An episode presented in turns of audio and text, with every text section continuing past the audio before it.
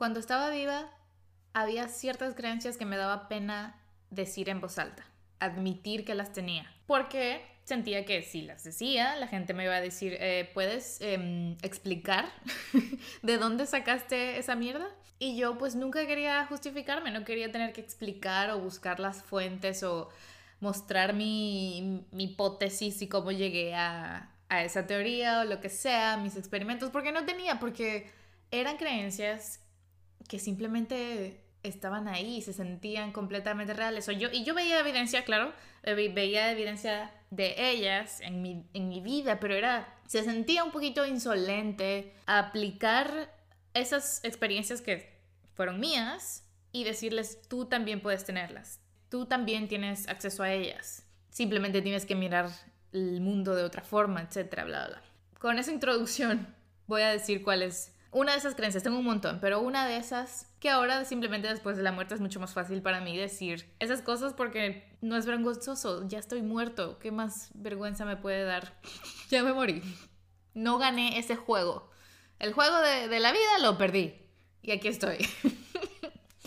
Esa creencia es que la magia existe, que la magia es real, que tú puedes modificar la realidad a tu gusto. No tienes total libertad para hacerlo, pero sí puedes si simplemente sabes usar eh, la energía que tienes disponible. Al final, o sea, muchos magos, brujas, etcétera, como quieras llamarlos, o sea, la cuestión de esos nombres tiene mucha connotación, asociación, etcétera, ¿no? Pero digamos que son magos y ellos se refieren a esta magia como simplemente hacerte consciente de la energía que existe en el mundo y que existe en ti, tú eres parte de ella, y aprender, entrenarte, practicar para manejarla a tu voluntad.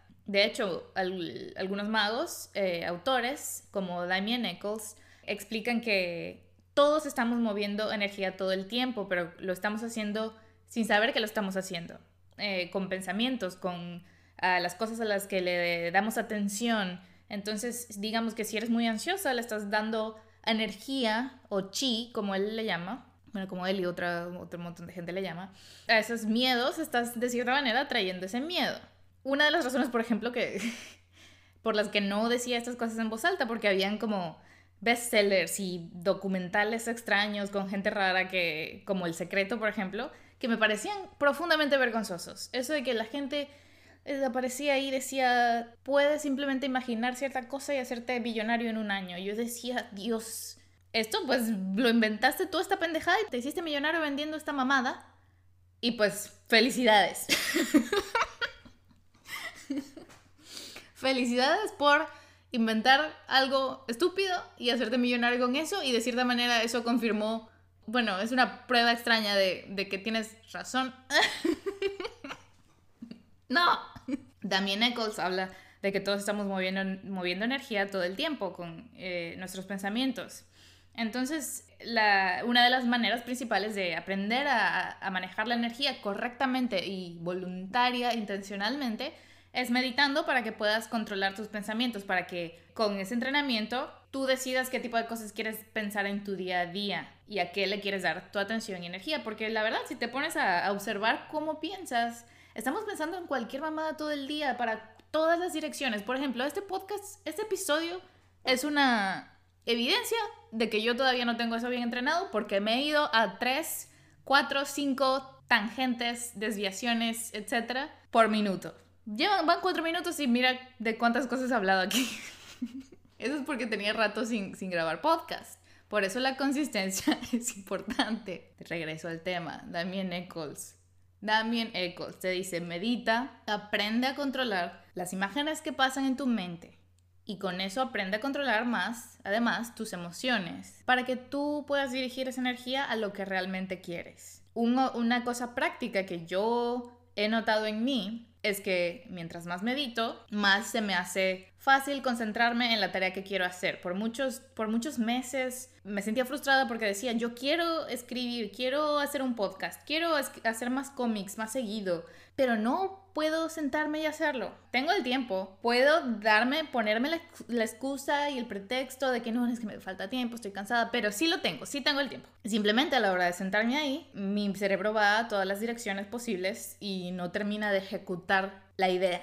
Tengo un montón de ideas, tengo un montón de outlines, de cuentos, de novelas, de no sé qué, y no me puedo sentar a de hecho escribir una oración después de la otra, párrafo después del otro, y luego la edición, y luego todo ese asunto que es trabajo. La parte de creatividad que a ti te gusta es simplemente de sacar las ideas y decirlas en voz alta y decir, wow, qué idea tan genial. Pero la parte medio aburrida de la ejecución de, de esa idea es lo que te cuesta. Pues la meditación te ayuda a de hecho sentarte y hacerlo.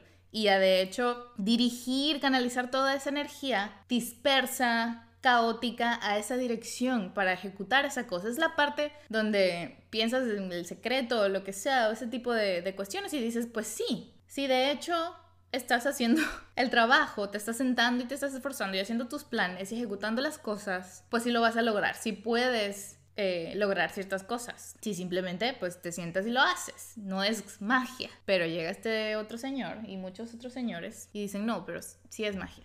No, eso no lo estás haciendo tú solito ahí sentándote y ejecutando las cosas. Tú estás modificando la fábrica de la realidad con tu energía y que no es solo la tuya porque estás canalizando energía de la luna, del sol, de los astros, de la tierra, del centro de la tierra, de etcétera. La energía que todos llevamos dentro y que nos conecta a todos. Entonces, como si se imaginaran, esta es una cosa que trabaja fuera de tu conciencia. Tú no estás activamente moviendo las piezas, las piezas están moviendo solas a través de una energía mucho más inteligente y poderosa que tú, pero se está moviendo a la dirección general a la que, a la que tú decides que quieres que se mueva, que puede ser el miedo o lo que quieras hacer, el amor, la creatividad, la, la abundancia, bla, bla, bla, bla, bla. Y tú me dirás, pero ¿acaso tú eras una millonaria o lo que sea cuando estabas, cuando estabas viva? No, yo soy un fantasma, yo estoy muerto.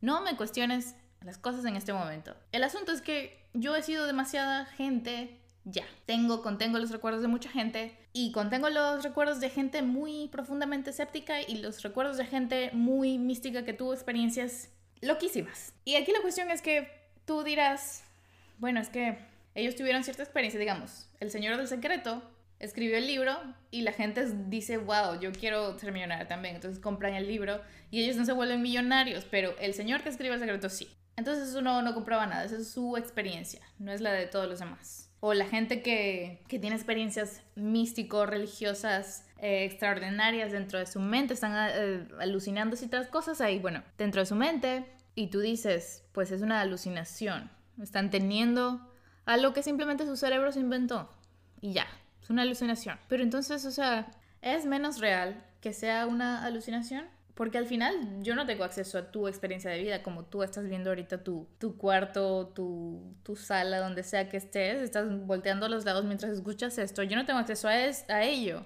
Pero yo no te voy a llegar a, a, a tu casa y a decirte eso que tú percibes no es real, porque yo no tengo acceso a ello. Todo el tiempo estamos dando, estamos confiando en la vida, estamos confiando. Yo nunca he ido a Nueva York, pero me dicen que Nueva York existe, he visto películas, he visto fotos, eh, y pues lo creo. Podría armarme una teoría de conspiración sobre lo que sea. Podría yo decir, Nueva York no existe. Es una, una ciudad que solo existe en las películas y que me están, el Chile me está haciendo eh, tener muchas ganas de ir para allá y trabajar muy duro para lograr y vivir allá algún día, pero esa ciudad no existe. Y por eso es que existe gente que cree que la Tierra es plana o que nunca llegaron a la Luna o lo que sea, porque les está costando esa confianza, ese pacto que todos tenemos de esto. La verdad, yo solo he estado en dos países, entonces el resto de los países son ficción para mí.